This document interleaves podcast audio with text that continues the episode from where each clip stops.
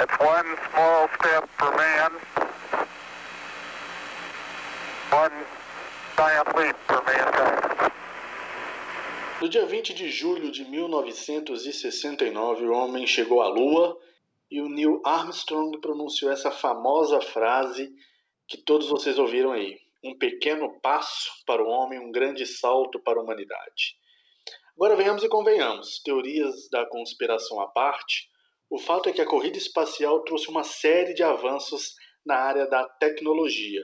E com a fotografia, claro, não podia ser diferente. Eu sou Hamilton Zambianchi. Eu sou Henry Miléo.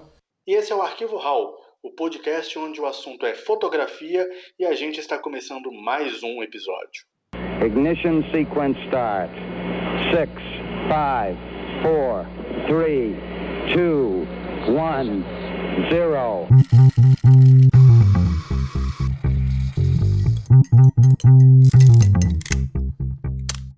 Então estamos começando mais um episódio a gente está pegando onda nas comemorações do pouso do homem na Lua. Se vocês não moram numa caverna, vocês já devem ter percebido várias matérias tratando desse assunto. E a gente também vai falar, porque afinal dos vários avanços tecnológicos que vieram da corrida espacial, como o Hamilton já disse, a fotografia está ali envolvida. E como a gente fala de fotografia, a gente vai falar aqui sobre o que de bom veio dos homens que foram para o espaço. Meu, você pode até não acreditar que o homem pousou na Lua, mas uma coisa que você não pode negar é o avanço tecnológico que a corrida espacial em busca de pousar lá na Lua trouxe para o dia a dia. Exato, Milton. Vamos enumerar aqui ó, o fecho de velcro que você pode usar para prender os cabos ou para fechar a sua mochila, o teflon que não deixa o bife grudar na frigideira, o micro-ondas para estourar pipoca, o GPS para chamar o Uber, a fralda descartável que facilita um, um monte a vida dos jovens pais. Porra, é... e como facilita, né, bicho? Eu fui criado na fralda de, de pano, então Sim. eu fico imaginando minha mãe do até. Fico até com dó dela. Eu fui criado no coelho, né?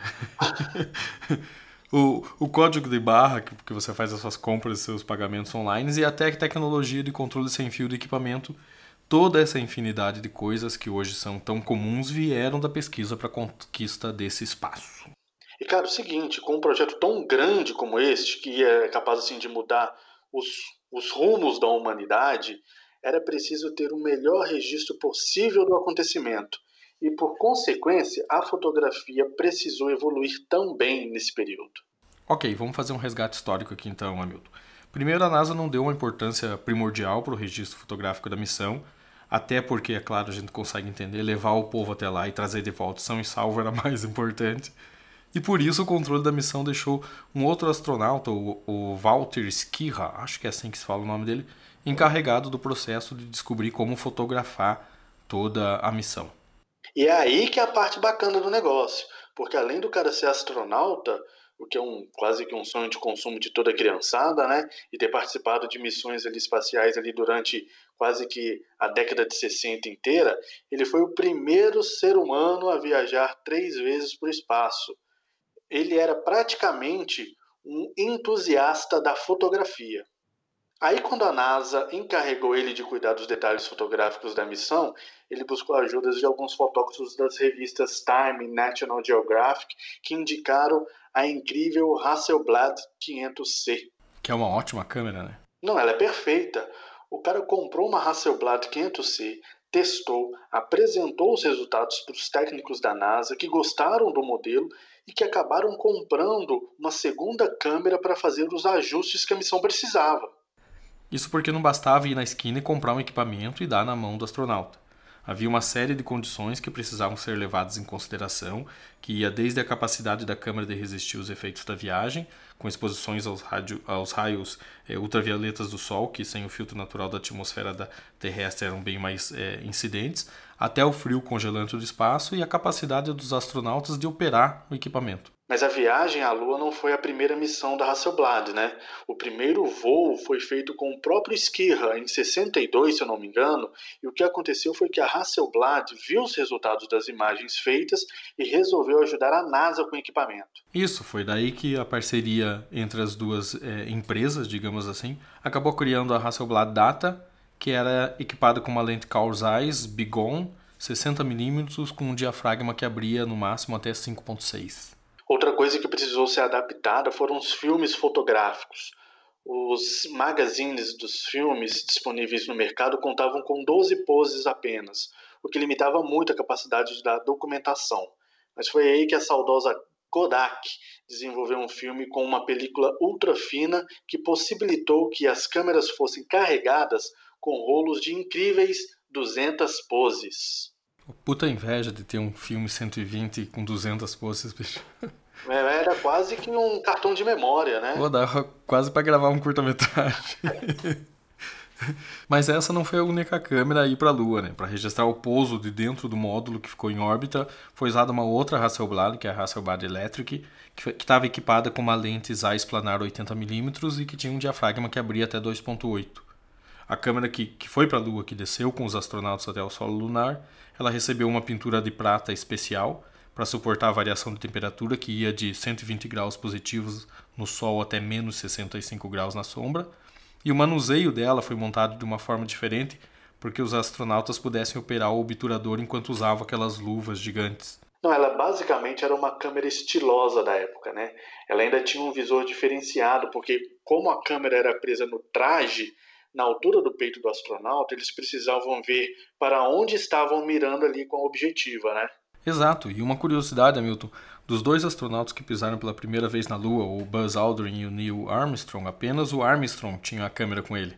O que quer dizer que há mais fotos na Lua do segundo cara que pisou nela do que do primeiro.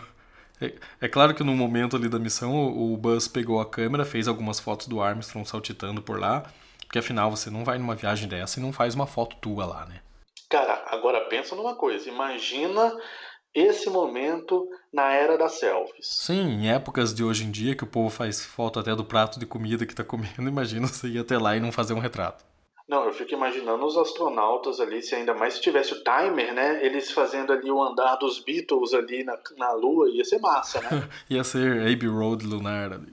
Cara, outra curiosidade, que essa realmente é de partir o coração, é que como a missão tinha que trazer minerais e rochas lá da Lua, os astronautas tinham que, a ordem de descartar uma série de equipamentos que levaram. Deixaram lá uma série de objetos, incluindo as Hasselblad. Meu, eles retiravam os filmes das câmeras e deixavam elas por lá.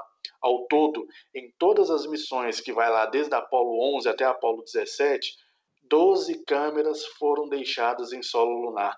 Dá vontade de alugar um foguete e ir lá buscar essas coisas. Será que estão lá ainda? Tá, vamos juntar umas escadas e acho que uma escada só não dá, mas umas duas a gente chega. Ou então a gente pode fazer aquela vaquinha virtual, né, para ver se a gente consegue alugar um, um foguetinho. É, um catarse, me manda pra Lua. Oh, é, bem dessa. Mas ó, em 2014 teve uma dessas câmeras que apareceu em um leilão. O dono dizia que ela tinha sido usada na missão Apollo 15, mas como as câmeras eram sempre deixadas para trás, eles nunca puderam confirmar a veracidade disso. Então não dá para se saber se essa câmera realmente esteve no espaço ou em solo lunar. Cara, provavelmente era uma das câmeras da missão, mas que acabou não sendo levada no voo, né? Mas depois disso, as agências espaciais, tanto dos Estados Unidos como da Rússia, perceberam que as imagens também tinham uma grande importância na pesquisa espacial e a fotografia foi se desenvolvendo cada vez mais, chegando à tecnologia da imagem digital e da transmissão remota, que a gente até conhece hoje, evoluindo em qualidade e capacidade de armazenamento. Até porque imagina você mandar uma sonda para Marte com uma câmera analógica, né? Quem que vai buscar esse filme depois? Não, bem dessa. Só se eles programarem os robozinhos para montar um Fotolab lá em cima, né, cara? É, põe uma faixa grandona assim, né? 3x4 em uma hora. Cara, então é o seguinte se você leva sua câmera a tiracolo para cima e para baixo, registrando suas viagens e trabalho e podendo conferir na hora se a foto ficou boa ou não, agradeça em grande parte os caras da corrida espacial. Exatamente. E com esses agradecimentos especiais aos caras que ficavam com a cabeça na lua, a gente encerra esse episódio. Acompanhe o Arquivo HAL pelo Instagram, arroba arquivo HAL. Continue seguindo os episódios, toda semana tem um novinho em folha. Mandem críticas, sugestões, comentários e elogios, principalmente elogios. E fiquem ligados que em agosto o nosso site está no ar, é arquivohal.com.br. Eu sou o Henry Miléo. E eu sou Hamilton Zambianchi. Até a próxima. Tchau. Locked within these rocks were secrets of the ages to be studied and deciphered by the scientists of Earth. the age of the moon, the age of the sun, how the moon was formed, how life began.